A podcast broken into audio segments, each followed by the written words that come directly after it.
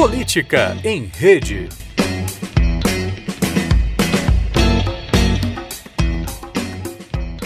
A escolha do novo ou da nova presidente do Brasil ocupa a posição central no processo eleitoral que, a cada quatro anos, reúne a escolha de outras quatro posições representativas: deputados estaduais, federais, senadores e governadores. Desse modo, sobretudo o pleito para os cargos legislativos fica em segundo plano, mesmo que o voto para o cargo seja majoritário, como é o caso do Senado Federal. Essa é uma espécie de erro a que o sistema adotado no Brasil induz os eleitores, uma vez que os processos legislativos têm bastante importância em relação ao que o ator político que assumir a presidência da República conseguirá fazer durante um mandato. A possível formação do Senado Federal pelos próximos oito anos a partir do que indicam as últimas pesquisas feitas pela agência Ibope Inteligência, mostram que, apesar de tanto clamor por mudança vindo da população brasileira, a estrutura legislativa da Câmara Alta do Congresso Nacional permanece tradicional. Contando com o quadro de senadores que permanecem na casa por mais quatro anos, três partidos ocuparão entre 41% e 45% das cadeiras,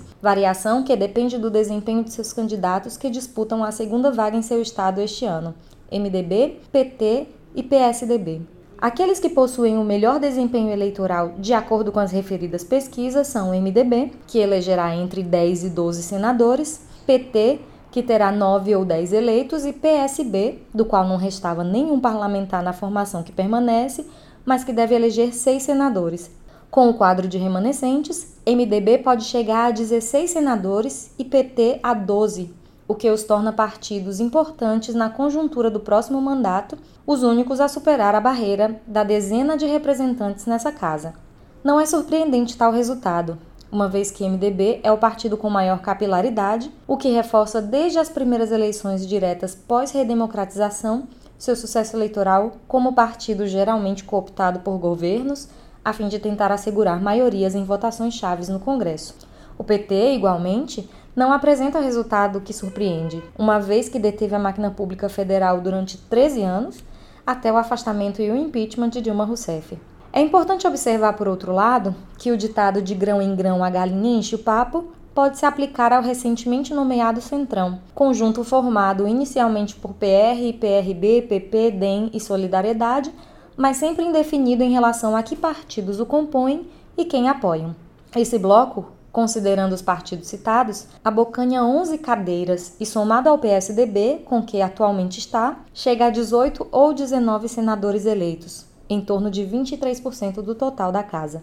Se considerarmos as coligações em torno dos presidenciáveis, temos a seguinte composição daqueles que contarão com algum representante na casa. A coligação de Álvaro Dias alcança oito senadores.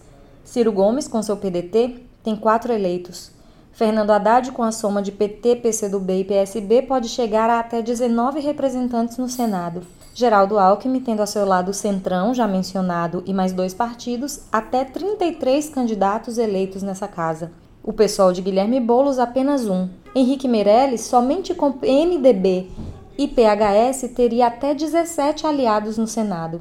O PSL de Jair Bolsonaro elege apenas um candidato. Marina Silva teria cinco senadores eleitos na coligação entre Rede e PV. É certo que algumas mudanças devem acontecer nesse ínterim, uma vez que alguns senadores entre os remanescentes estão concorrendo a cargos no executivo, como cabeça ou vice de chapa, e podem ser eleitos. A linha de sucessão da suplência, no entanto, consiste basicamente em outros atores dos mesmos partidos, o que não altera de forma significativa a formação que se desenha até agora. Eu sou Isabelle Mitoso, pós-doutoranda do Instituto Nacional de Ciência e Tecnologia em Democracia Digital na Universidade Federal da Bahia. Política em Rede.